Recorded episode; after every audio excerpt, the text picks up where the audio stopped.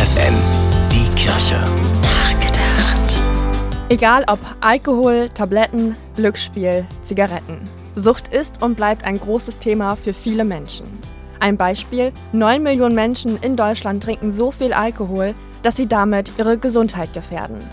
Deshalb hat die Niedersächsische Landesstelle für Suchtfragen eine Plattform gestartet, Digisucht. Betroffene können sich hier auf der Plattform informieren, beraten lassen und dabei anonym bleiben.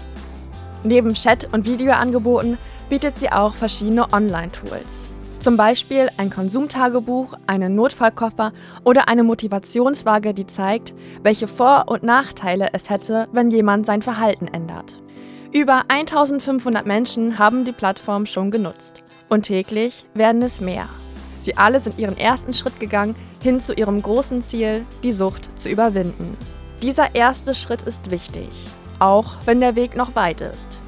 Auch wenn man manchmal sogar auf dem Weg zum Ziel nochmal einen Schritt zurückgeht.